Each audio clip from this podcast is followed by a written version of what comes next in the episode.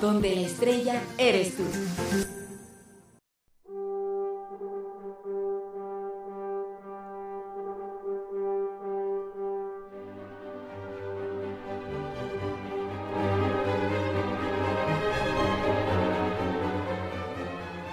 Bienvenidos a Debates Jurídicos, donde buscamos la justicia correcta para ti.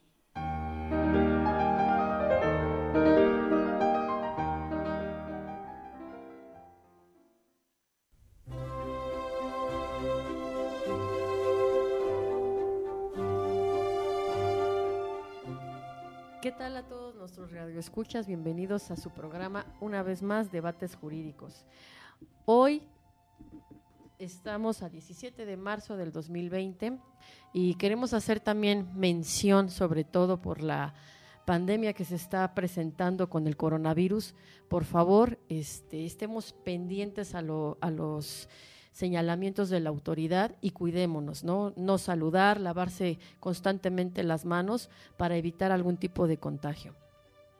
Como saben, este, cada día estamos aquí dándoles temas controversiales y este, este martes no es la excepción.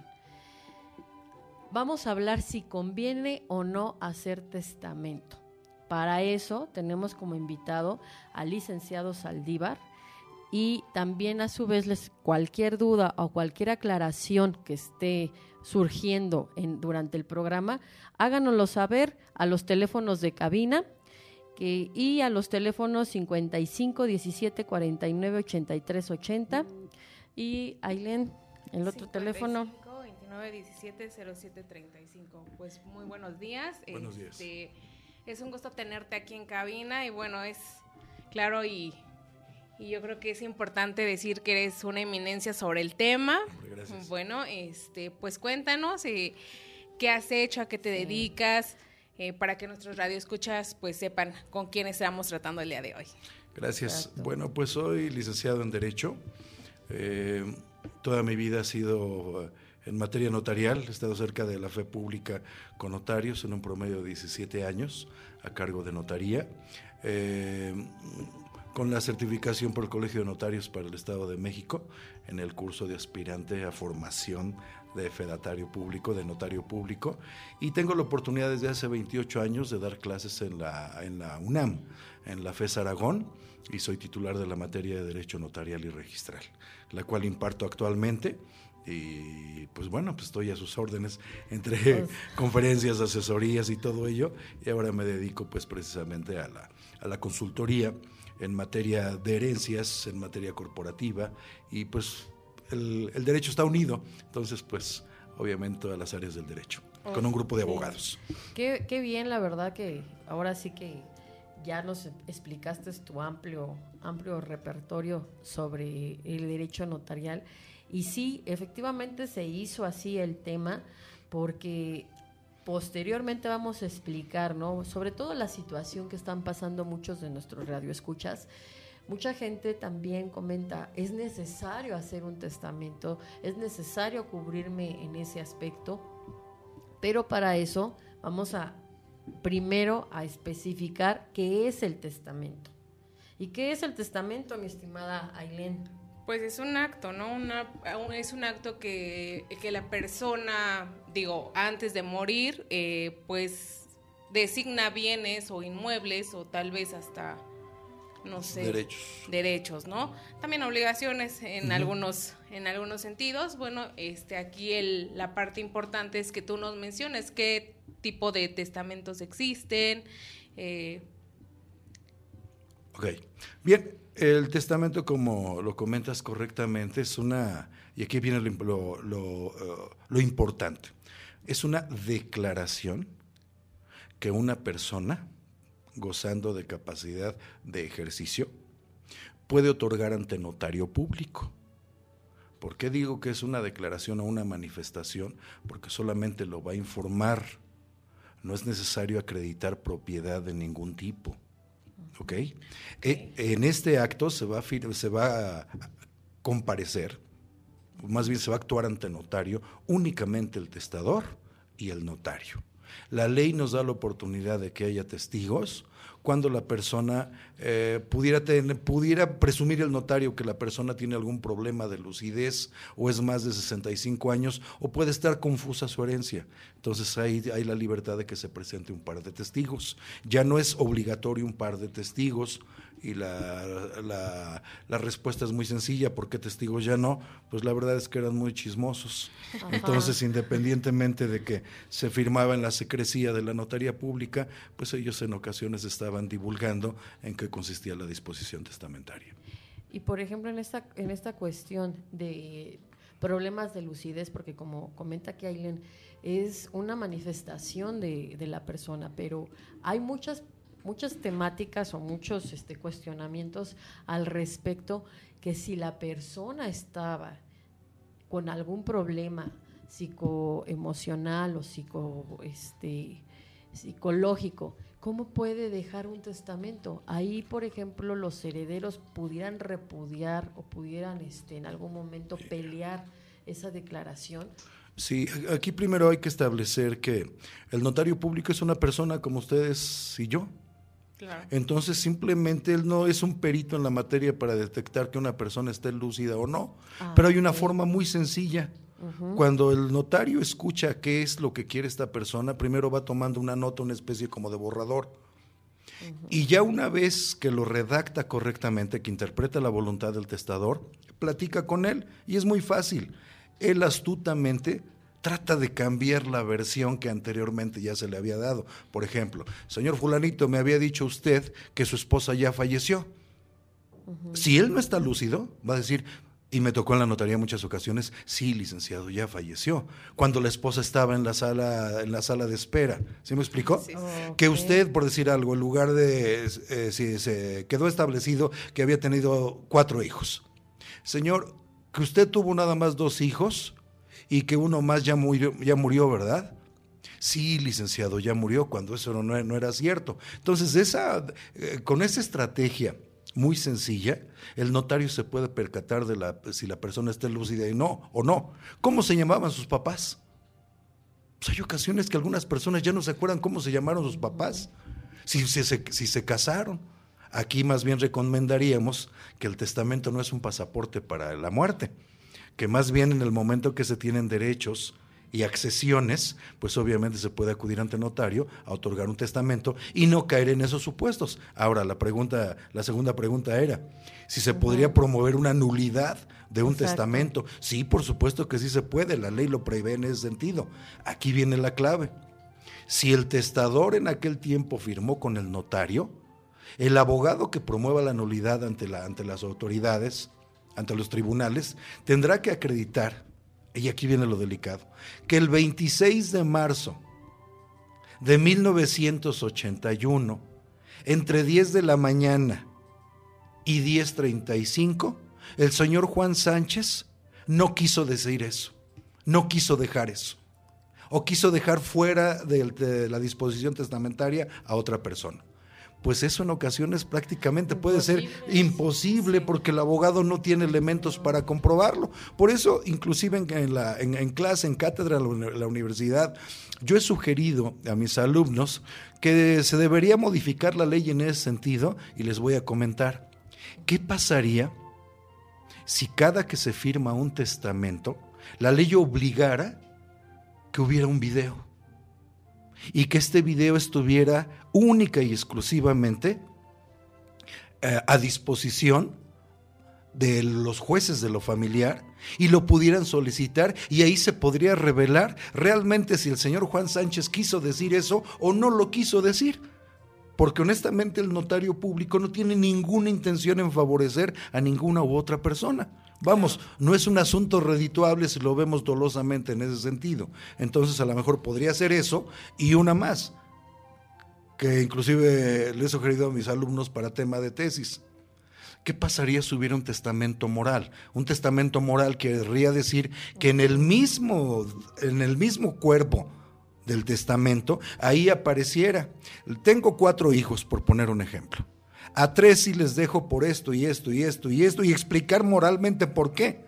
Al cuarto no le dejo herencia porque se acabó, se acabó mi negocio. Porque nunca se hizo cargo de su mamá, porque no le importó la vida en familia y por eso no se lo quiero dejar.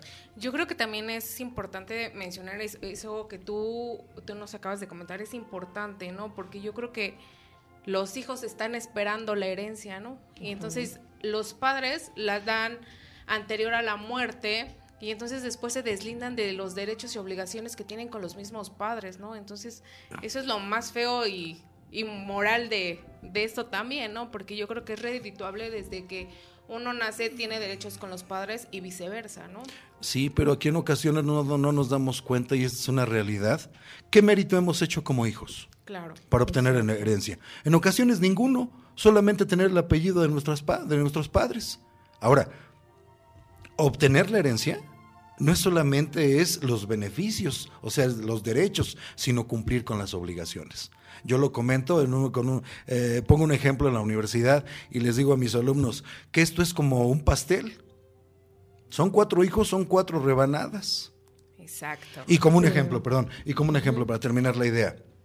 ¿Quieres tu rebanada? Sí, se necesita un plato. El plato es abrir la sucesión. No, yo así, no, se necesita abrir la sucesión.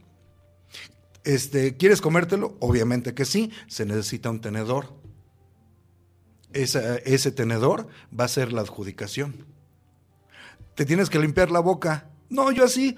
No, se tiene que limpiar la boca. Esos son los impuestos que genera. Y ahí tenemos un problema porque lamentablemente el testamento provoca que caigamos en una serie de errores. Por eso afirmo que uno de los grandes problemas que existe en la sociedad y en el derecho mexicano e internacional también en materia de familia es que los testamentos en ocasiones, en vez de solucionar problemas, los agravan. El hecho de que tengas un testamento en la mano no te da la libertad y la tranquilidad como se pregona en la televisión y en los medios de comunicación, que automáticamente todo está resuelto. Eso no es verdad. Y por ejemplo, aquí comentaba Aileen, bien ciertamente, ¿no? Los hijos tienen una obligación, pero también el testador puede dejárselo a cualquiera, o sea, no necesariamente a los hijos. Sí, por supuesto. Me viene ahorita a la mente casos muy comerciales, muy públicos, por ejemplo el de María Félix. Sí, que no se lo dejó a nadie de su familia. Toda su riqueza, todos sus bienes, todos sus derechos se los dejó a un asistente, a un joven que, le, que estuvo con, eh, con, ella hasta los últimos días de su vida y fue ante notario y libremente así lo manifestó. Otro caso fue el de Lola Beltrán. Le dejó a su hija biológica y después, si no mal recuerdo, no sé si aquí estoy cometiendo un error, a un joven que me parece que adoptó y les dejó 50 y 50% ante notario público. Entonces la hija biológica promovió la nulidad del testamento Pasó años y nunca logró acreditar absolutamente nada de lo que ya hablaba yo hace rato. ¿Cómo demostrar que Lola Beltrán no quiso dejar 50% a su hija biológica y 50% a su hijo adoptado? No, pues entonces es totalmente imposible ese, tipo de, de juicios.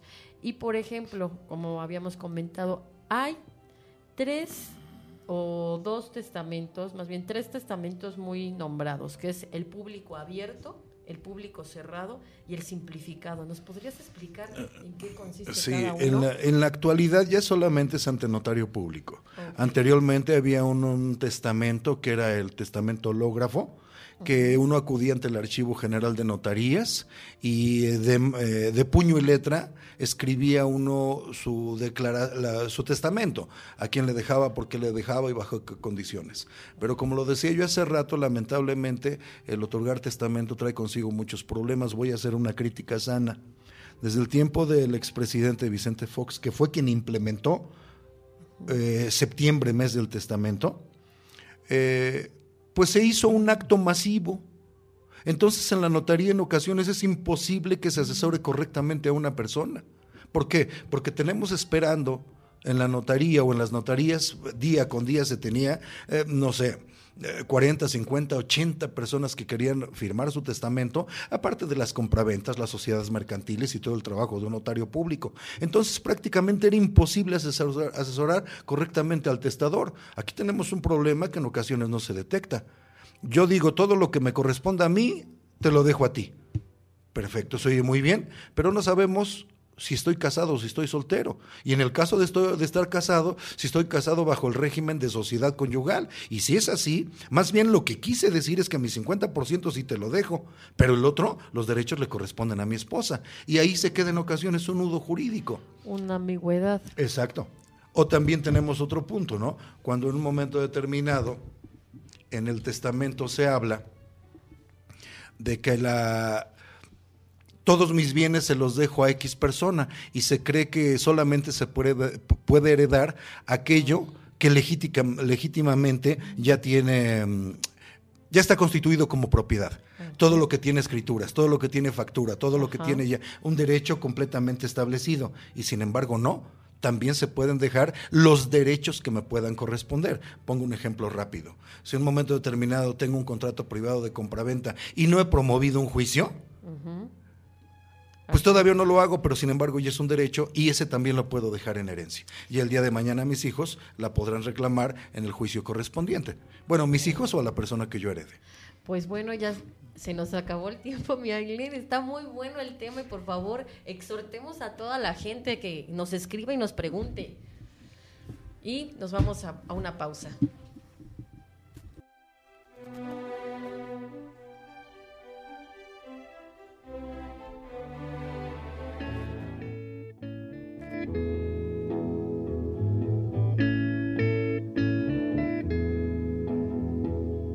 Places I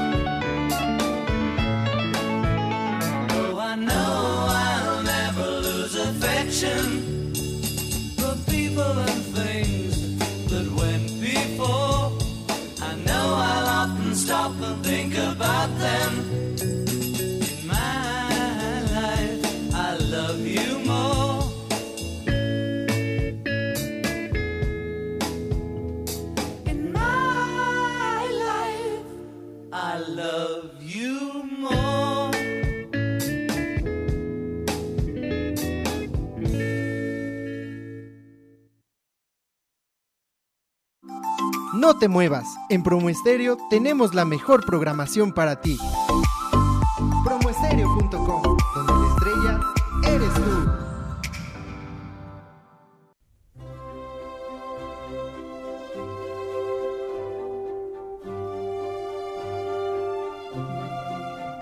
No estás así como que se ve así.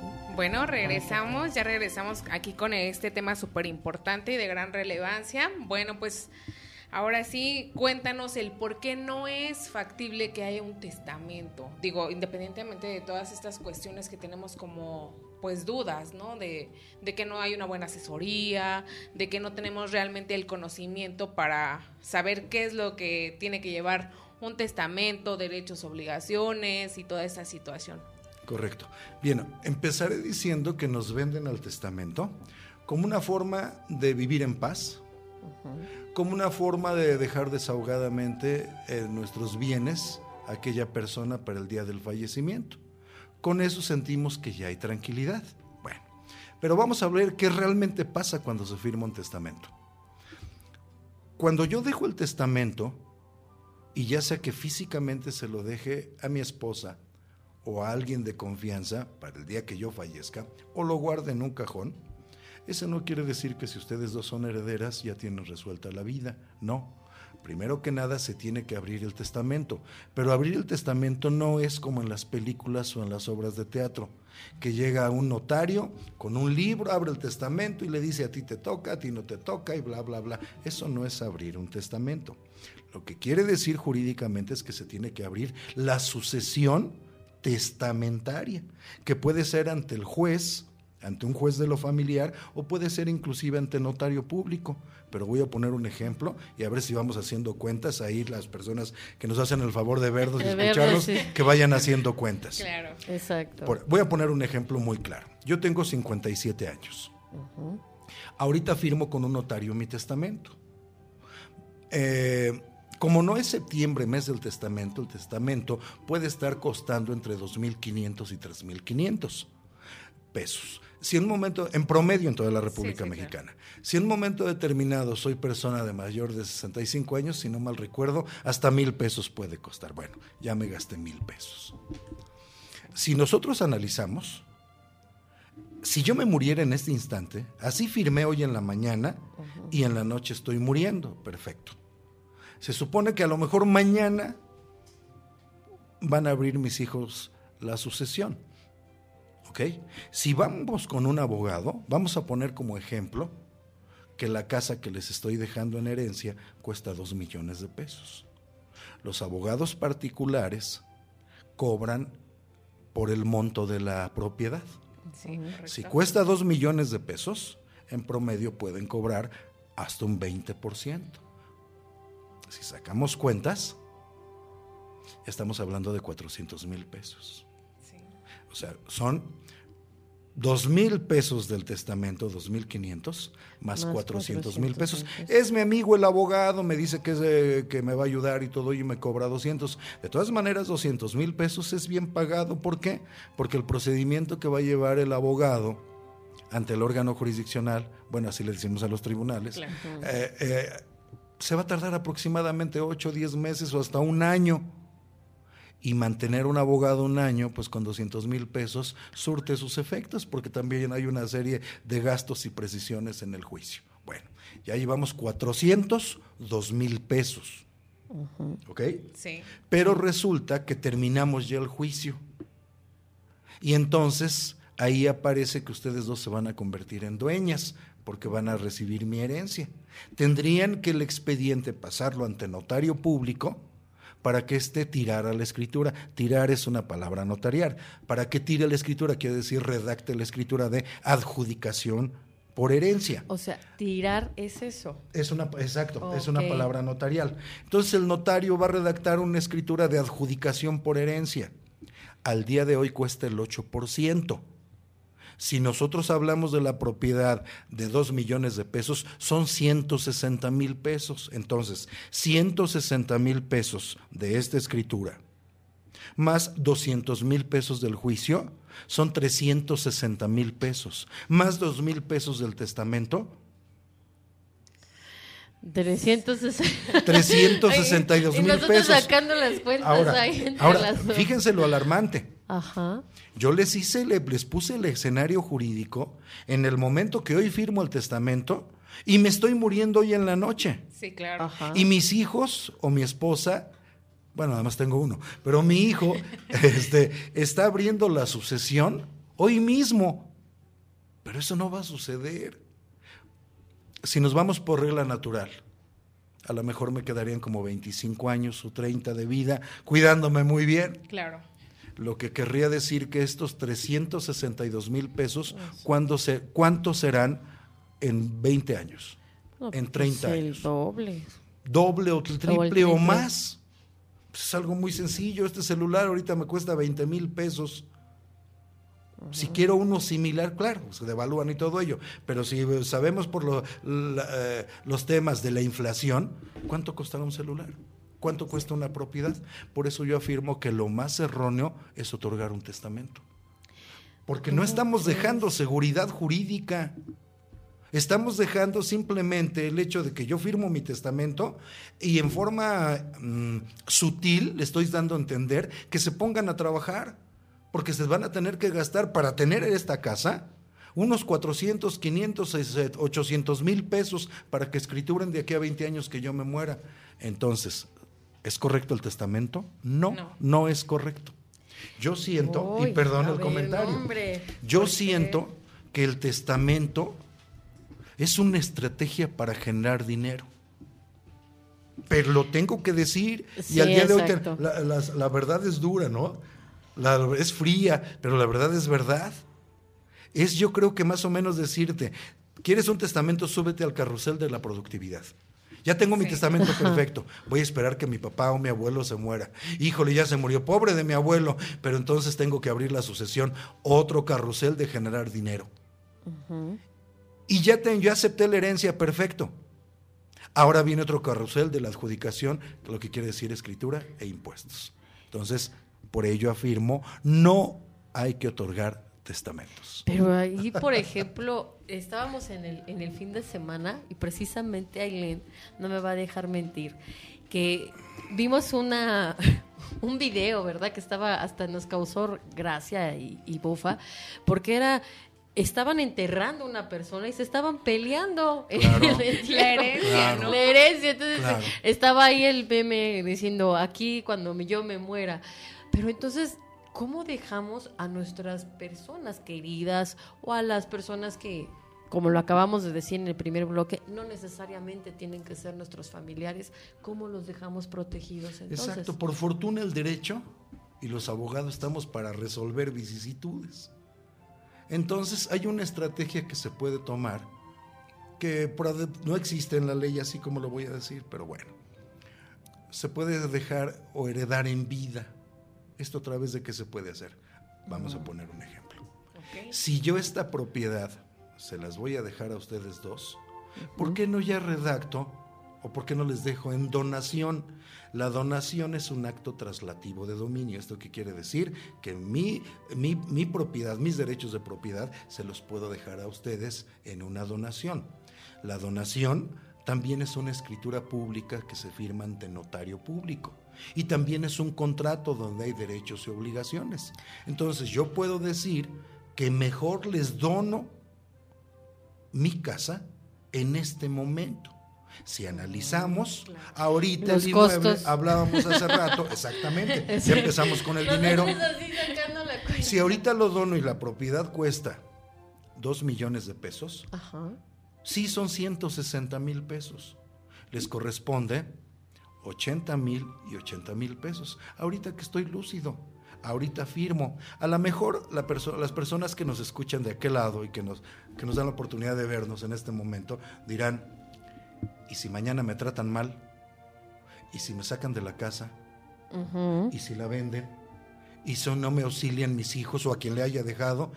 A ver, como la donación también es un contrato, se le pueden agregar una serie de cláusulas, siempre y cuando estas cláusulas no, no estén en contra de la ley, la moral y las buenas costumbres. Entonces, si yo les dejo a ustedes mi propiedad, las puedo condicionar con un derecho vitalicio.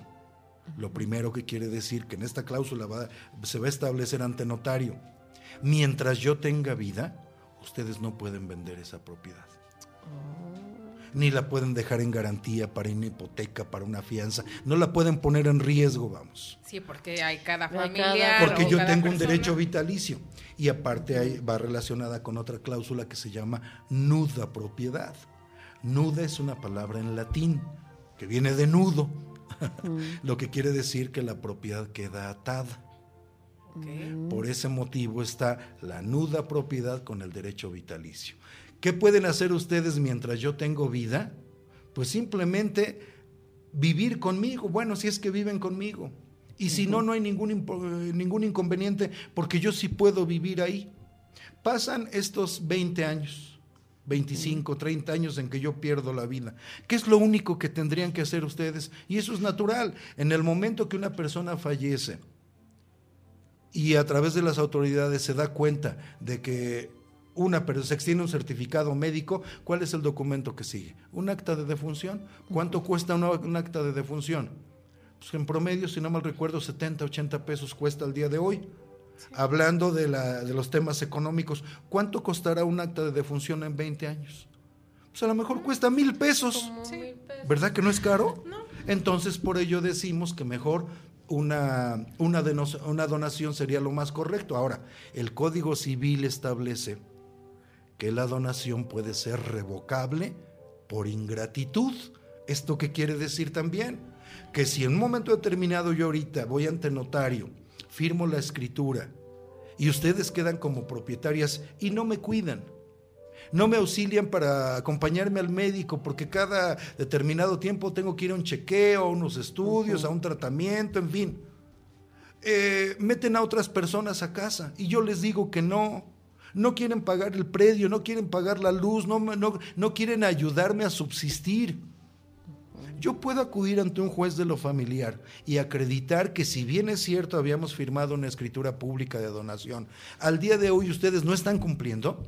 No puedo traer testigos que son vecinos, que, que, declaren que efectivamente a las 5 o 6 de la mañana me ven en la esquina pidiendo un taxi porque tengo que ir a formarme para ir al Seguro Social por mis medicinas. Pues con los propios vecinos pedirles de comer. Y que ustedes no me ayudan y que usted, exactamente lo que acabas de decir, que ustedes no me apoyan en lo más elemental, pues simplemente yo recupero mi propiedad. Lo, lo, he comentado en la notaría mucho tiempo. Le decía a algunas personas, sencillo, usted recupere su propiedad. Hay otra figura jurídica que se puede manejar en bancos que se llama fideicomiso. Vende su propiedad porque usted recupera su casa. Vende usted su casa, constituye un fideicomiso con un banco y se va a una casa bien para que lo cuiden. Y, con el demás dinero se va a Europa. Bueno, ahorita no por el coronavirus, pero no se vayan para allá. Pero sí podría, sí se podría en un momento determinado tener la libertad, tener la libertad de uno decidir con respecto a su vida. Ahí creo que inclusive podríamos justificar, si analizamos que el derecho familiar eh, toca muchos temas de moralidad, si ustedes realmente tienen aprecio por mí, cariño por mí, pues obviamente si le estoy dejando una herencia, ustedes lo, lo, menos que pueden hacer es cuidarme y corresponder conmigo. Ustedes pagarían la parte proporcional de la, de la escritura. Y hasta inclusive, aunque no vivimos de la, de la opinión de las demás personas, podrían justificar en un momento determinado, a ver, pues yo pagué las escrituras, esta casa es mía. Y estuve cuidando a mi papá o a mi abuelo o a mis abuelos todo el tiempo que tuvieron vida y estuvieron felices. E inclusive e inclusive pagué sus gastos funerarios y aquí están mis facturas. Se acabó. A lo mejor podría, retomando un poquito la idea para que no se me pase, si hay esta cláusula que dije hace un momento de la nuda propiedad y el derecho vitalicio, pues en el momento que yo quiera, ya, eh, que ustedes quieran ya después de mi muerte, disponer del bien inmueble, el notario en aquel tiempo les diría, oigan, ¿y qué pasó con Eduardo Saldívar? Ah, ya falleció, aquí está su acta de defunción. Entonces, en ese, en ese momento, el notario se daría cuenta que este derecho vitalicio se extinguió, que la nuda propiedad está extinguida y que ahora sí tienen todo el derecho de hacer con su propiedad lo que, lo que deseen. Venderlo, hipotecarlo, eh, en fin, lo que ustedes consideren. Oye, y para en cuestiones, por ejemplo, digo, suena muy bien lo que tú me estás comentando, ¿no? Cuando hablamos de hijos, pero ¿qué pasa cuando hay una sociedad conyugal? ¿Se puede hacer lo que tú me estás diciendo o no se puede hacer? Eh, cuando eh, te refieres a los que van a donar. Sí. Sí, o sea, los dos pueden decir exactamente lo mismo. Yo lo he visto, no es regla general, pero la mayoría de ocasiones el esposo y la esposa cuando acuden ante notario, los dos dicen lo mismo. Nosotros le queremos, nosotros le, le dejamos la herencia a, a, estos dos hijos, dice el Señor, y a estos dos hijos que son coincidentes, y exactamente lo mismo, no hay ningún inconveniente. Ahora, podría ser diferente, volviendo al testamento. Se le puede dejar a Juan y Pedro, dice el Señor, y la señora dice Luis, Antonio y Raúl entonces tendríamos cinco copropietarios. Para la donación es exactamente lo mismo, pero ahí entendemos que obviamente generaría problemas. Por ello les comento que es importante la asesoría de un abogado el testamento debe ser un traje a la medida para saber cuál es el estatus que tiene esta persona. Las personas que viven con, con su primer matrimonio y los primeros hijos, y a lo mejor cada uno tiene hijos con otras personas y tienen el mismo nivel de los hijos de este matrimonio. Por ello es importante que un abogado haga, haga un, traje a la medida, diseñe correctamente qué sería lo más interesante para dejar o en el testamento o en la donación. Para eso servimos los abogados en la notaría pública. Bueno, yo ya no, pero sí lo sigo haciendo. Perfecto. Pues qué bueno entonces, porque de verdad, ahorita ya en el tercer bloque vamos a, a regresar y a retomar. ¿Qué pasa con los créditos? Porque hay créditos hipotecarios, por ejemplo, ¿qué pasa con el Fobiste? Cuando fallece una persona y está pagando una, una propiedad, Fobiste o Infonavit, obviamente Fobiste Infonavit solicitan el testamento de, este, de esta persona. Es, igualmente dan los mismos derechos la donación. En un momento regresamos.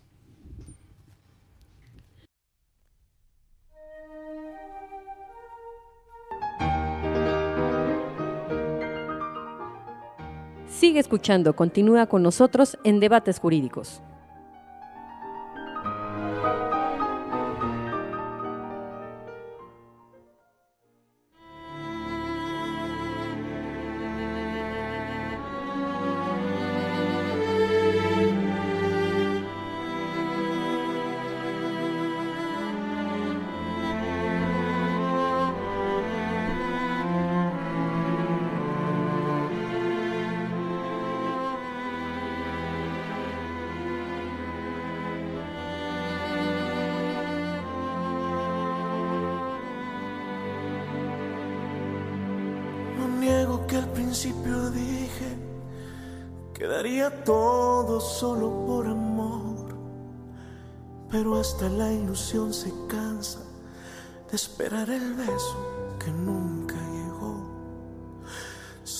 Sumó el amor tan grande ese que vivía en mi imaginación. No sé quién era más cobarde, si tu indiferencia o mi resignación y quise compartir contigo mi deseo, amarte con tanta locura, pero el miedo me hizo desgarrar los sueños y no puedo más.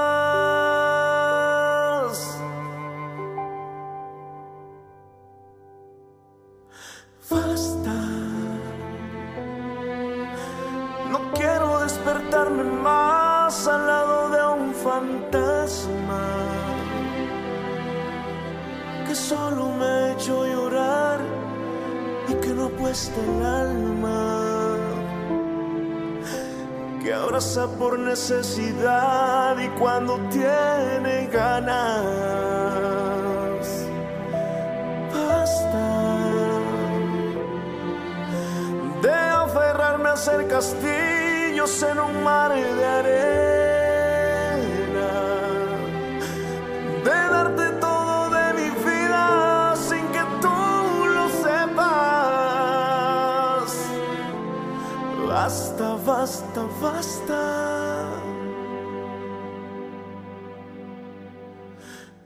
De llorar.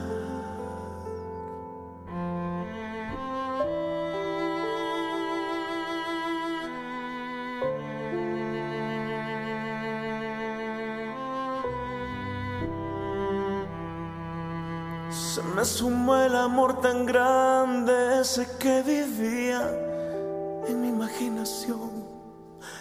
No sé quién era más cobarde, si tu indiferencia o mi resignación. Yo quise compartir contigo mi deseo, amarte con tanta locura, pero el miedo me hizo desgarrar los sueños y no puedo más.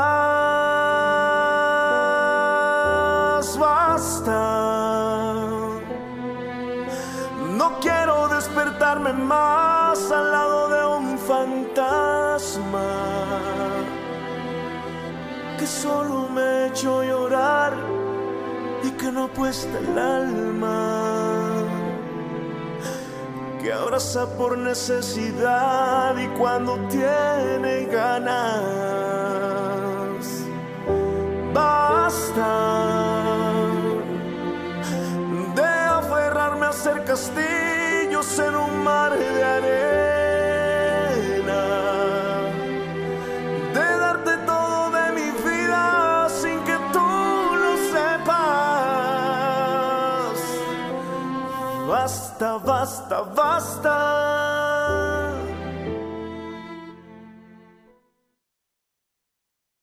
Estás escuchando, escuchando promo, estéreo. promo estéreo.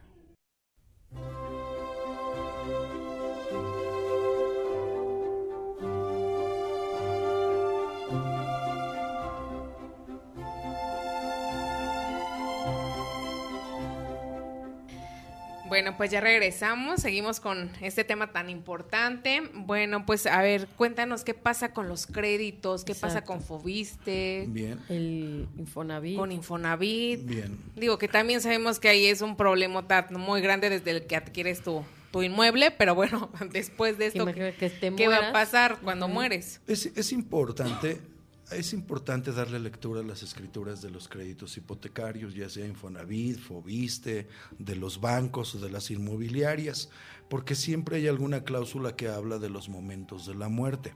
Por regla general, la ley dice que al momento de la muerte la deuda se extingue. Esa es una regla general. ¿Ok? Pero hay que verificar que la escritura así lo establezca. Ese es un primer supuesto.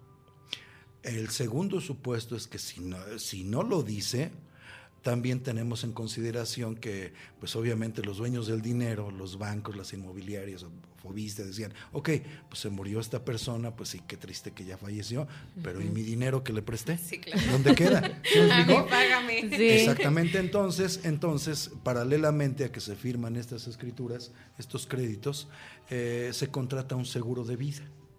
Entonces, en la mensualidad que estoy entregando, son 5 mil pesos mensuales, por decir algo, hay un porcentaje se va para estar cubriendo este seguro. Entonces, eh, estamos llegando a que de todas maneras esta persona ya falleció. Bueno, entonces hay forma de resolverlo. Hay que llevar a cabo la extinción del crédito hipotecario, o también se llama cancelación de hipoteca. Pero esto, ¿quién lo puede hacer? Pues aquellas personas que tengan los derechos de. Obviamente, si hay un testamento y hay una albacea, hay, hago un espacio para decir que es sobre la albacea. El albacea es un representante. El albacea no es el dueño. No, este es el que se va a quedar toda la herencia. No es el que manda, porque los albaceas luego se quieren pasar de Sí. listos. Sí. No, si lo déjenme comentarlo coloquialmente. El albacea se convierte como un empleado de los demás que tiene que encargarse de que se cumpla la voluntad de la persona que falleció, que tiene que cuidar de los bienes, pagar impuestos, contratar un contador, si se cobran rentas, cobrarlas a tiempo, darle mantenimiento a la propiedad, si son vehículos, la tenencia, la verificación, en fin, se convierte como un empleado de los demás e inclusive dice la ley que puede cobrar un 5% por el trabajo que desempeña. Bueno, el albacea, regresando otra vez a la pregunta, el albacea t- tiene que obviamente aceptar su nombramiento de albacea, lo tiene que hacer ante el juez o lo puede hacer ante el notario público. Cuando él tenga esa aceptación de su cargo de albacea, entonces puede acudir a Infonavit o a Fobiste o a los bancos o con las inmobiliarias para acreditar que es albacea de aquella persona y que obviamente aquí está el acta de defunción y aquí está el procedimiento donde se le está nombrando como albacea. Entonces puede llevar a cabo la gestión de la cancelación de hipoteca y buscar que se cumpla si hubo testamento como lo dijo el testamento. En el testamento dice que le tocaba a estas dos personas. Bueno, el albacea también puede ser heredero. Puede o no puede ser. Entonces le toca a lo mejor a dos personas y él mismo como albacea. Bueno, pues así lo dijo el testamento. Y si no hubo testamento, aquellas personas que acrediten el entroncamiento. La ley nos maneja eh, las generaciones, ajá, o una, en un árbol genealógico como una especie de, de escalera cuáles son las personas que les puede ir correspondiendo, sea a los abuelos o a los padres y, o a los hijos, y no habiendo nada de, de- nadie de ellos, pues obviamente a los, a los colaterales. La ley lo va estableciendo y un notario o un abogado eso lo sabe perfectamente en la asesoría que les pueda brindar. Oye, y coméntanos, bueno, regresando al tema anterior, eh, ¿qué pasa con los impuestos, no?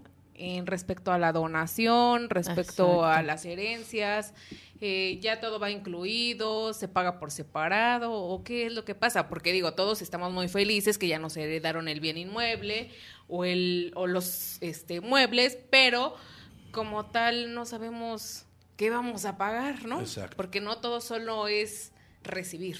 Exactamente. En el caso de la adjudicación por herencia, que es lo que estamos tratando el día de hoy, a la hora de firmarse la escritura, hablaba yo hace rato de un 8%.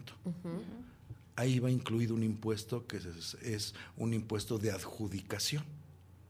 ¿Ok? Entonces no se preocupen porque va en el mismo 8%. Y tomando como referencia a ello, también hay que analizar que cuando se va a escriturar, el notario puede analizar el caso concreto de la propiedad, es decir, el valor que puede tener el bien inmueble. Hay ocasiones en que es indispensable un avalúo y hay ocasiones en que puede ser inclusive con el valor catastral que se establezca en la boleta predial. Para eso sirven las jornadas notariales que se han establecido en la Ciudad de México. Y para el caso del Estado de México se puede llevar a cabo la escrituración con el valor catastral. El valor catastral es el que tiene el inmueble y aparece en la misma boleta predial en el Estado de México. Vuelvo a repetir, pero también hay, hay que establecer un detalle. En el Estado de México mi boleta dice que mi propiedad cuesta un millón de pesos. No quiere decir que automáticamente es ese millón de pesos. Cuando se va a adjudicar el notario solicita un certificado que se llama de clave y valor catastral. Este certificado es como si fuera un avalúo. Entonces, la autoridad municipal se encarga de enviar a, un supervisor, a un inspector, un empleado del municipio, que es un ingeniero civil o un arquitecto. Él va físicamente al inmueble, se cerciora de las condiciones y características del, del mismo, con las tablas de valores que ellos mismos ya tienen, en este caso el municipio, y va a hacer un comparativo si lo que dice el valor catastral en la boleta predial es lo mismo que físicamente tiene el inmueble. Ahí puede haber variación, que si decía un millón de pesos la boleta predial, pues obviamente físicamente diga el, el ingeniero, el funcionario de gobierno diga, bueno, pues esta propiedad cuesta un millón trescientos mil pesos. Con esta cantidad es con la que se va a firmar la escritura. A ese millón trescientos mil pesos se le aplicaría el 8%. Ojo, pero este millón trescientos mil pesos no es un valor comercial. Porque si esta propiedad lo querríamos vender, a lo mejor con un avalúo comercial sabríamos que esta propiedad no cuesta un millón trescientos, cuesta un millón ochocientos. Lo que quiere decir es que protegernos con respecto a la ley nos beneficia porque tendríamos un inmueble ya regularizado y automáticamente podríamos recuperar nuestra inversión en materia de, herencias. Pues sí, efectivamente también esa es una, una parte primordial importante también saber, ¿no? En el Estado de México, lo comentábamos fuera del aire, del aire, este es un poco más económico la cuestión de lo- del notario. ¿Por qué? ¿Por qué se debe esto? A diferencia del distrito.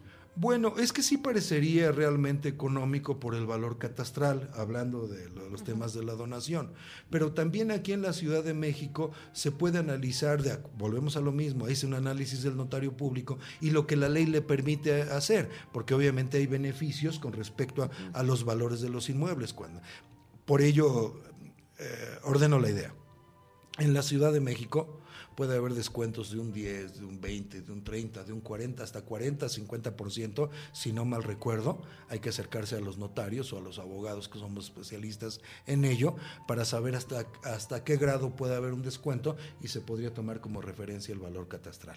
Es que si lo vemos a simple vista, sí podría ser un poco más económico, aunque obviamente la ley de la oferta y la demanda, pues obviamente es grande. Y sabemos que los notarios públicos no dejan de ser eh, li- licenciados en Derecho, que, que ellos obtienen sus ganancias, sus honorarios en base a cómo trabajan. O sea, la notaría es un despacho grandote, vamos, ¿me explico? Entonces, la ley de la oferta y la demanda les obliga en ocasiones a manejar este precios un poco más económicos, aunque obviamente deben ceñirse a lo que establece un arancel, que la misma ley lo, lo refiere. Perfecto. Bueno, pues entonces para concluir, este, tú nos sugieres que en lugar de hacer un testamento se haga un contrato de donación o cuál es tu sugerencia al público que, que nos escucha. Bueno, ahora sí ya hablaríamos con, más claridad, ya acabemos con, con esto de que nunca hay que firmar testamento. No, sí se puede firmar un testamento, nada más lo que necesitamos es una asesoría realmente personalizada que no se esperen hasta septiembre, mes del testamento. Sí, en efecto, estamos buscando ahorrar, pero ese ahorrar nos provoca que en ocasiones la asesoría no sea correcta y dejemos un nudo jurídico, un imposible jurídico que el día de mañana no se puede llevar a cabo. Entonces, si yo estoy bien asesorado, sí puedo firmar correctamente mi testamento y puedo establecer lo que yo desee. Pero si en un momento determinado yo analizando, nada más tengo esta propiedad, Vuelvo a la idea originaria. Nada más tengo esta propiedad. A mis hijos los he educado correctamente. Son personas realmente muy decentes, porque es la escuela que yo les, eh, les he dado. Pues obviamente siento que lo más correcto es que donen en este momento y ellos mismos correspondiendo con esa educación y ese amor y principios que tenemos, pues ellos se encarguen de los gastos de escrituración. Y ahí realmente entenderíamos que sí hay tranquilidad. Y ya estamos dando la referencia, cuál sería la excepción en el caso de que haya ingratitud. De todas maneras, la persona que se desprende de sus bienes a través de la donación o del testamento siempre va a tener una protección jurídica. Perfecto. Pues y también, como lo, lo, comentas, no nos esperemos al mes del testamento, al mes de septiembre, para podernos llegar a especialistas respecto a este, a este tema. Por favor, repítenos tu nombre y dónde te podemos encontrar. Bien, mi nombre es Eduardo Saldívar Olvera y les puedo dejar mi celular, es 55 184 99 808. Vuelvo a repetir, no vayan con la idea que el testamento les resuelve la vida. Esto no es cierto. Ni la donación resuelve la vida. En un programa anterior que estuve aquí estuve comentando en otro tema, pero es realidad. La educación es fundamental en las familias mexicanas. Los principios, los valores y el respeto. Si nosotros educamos personas de esa forma, es más, no necesitamos ni testamentos ni donaciones, porque los hijos, y lo vi en la notaría, así llegan con nosotros y nos dicen, licenciado, esto lo queremos dejar en favor de mi, de mi mamá porque murió mi papá y obviamente vamos a tener que, que hacerlo como usted nos diga. Prácticamente ni se necesita un juicio, por ello es que las sucesiones pueden llevarse ante notario público. Ojo, también antes de, esto es bien importante, el tema de los impuestos en las herencias es delicado. Repudiar o renunciar la herencia genera impuestos. Si yo no sé repudiar o no sé renunciar, puedo obligar que si yo no quiero mis derechos hereditarios y te los dejo a ti, que me genere un doble impuesto. Por ello es importante acercarse ante un notario público o acercarse ante un abogado experto en sucesiones con visión notarial y con visión tributaria para que obviamente se lleve a cabo una renuncia de derechos hereditarios con una estrategia que manejamos nosotros en el despacho para evitar doble pago de impuestos. Se oye muy bonito en un principio, todos, le, fíjense, dice la señora, ¿puedo poner un ejemplo rápido? Claro, sí, Claro. Bien, está la señora y están sus cuatro hijos, murió el esposo. Le preguntamos a los hijos qué quieren y dicen, bueno, es que queremos a mi mamá, desde luego a mi papá, entonces nosotros no queremos herencia, se lo dejamos a mi mamá. La señora en ese gesto dice, bueno, hijos, gracias. Ella acepta la herencia. Si ustedes observan, cuando acepta la herencia, lo decíamos hace rato, que ella está escriturándose a su favor, ya está pagando impuesto. ¿Sí me explicó? Sí, sí, sí. Pero le preguntamos a la señora, cuando tiene sus escrituras, señora, ¿y, ¿y ahora qué quiere? Ahora quiero firmar mi testamento. ¿Y qué quiere en su testamento? Dejarle a mis cuatro hijos. Ajá. ¿Sí me explicó?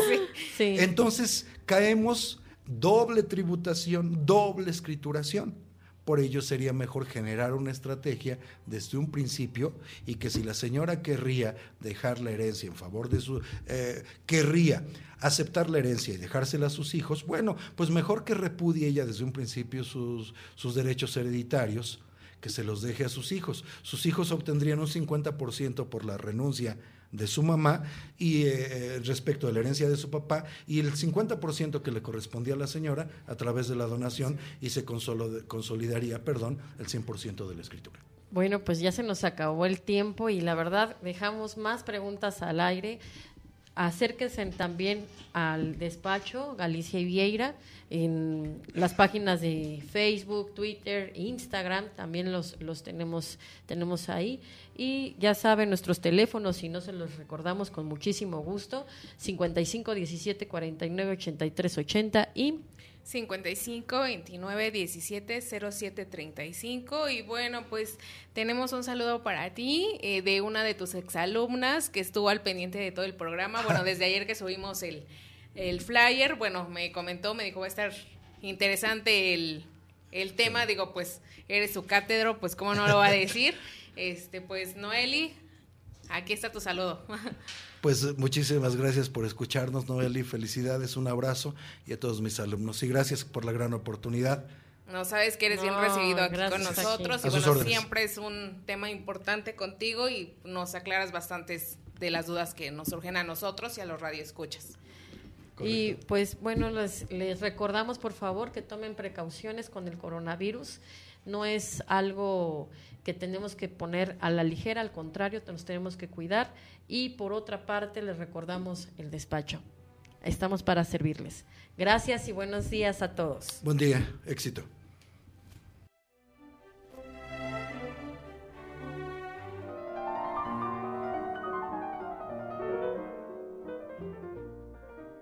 La injusticia en cualquier parte es una amenaza a la justicia.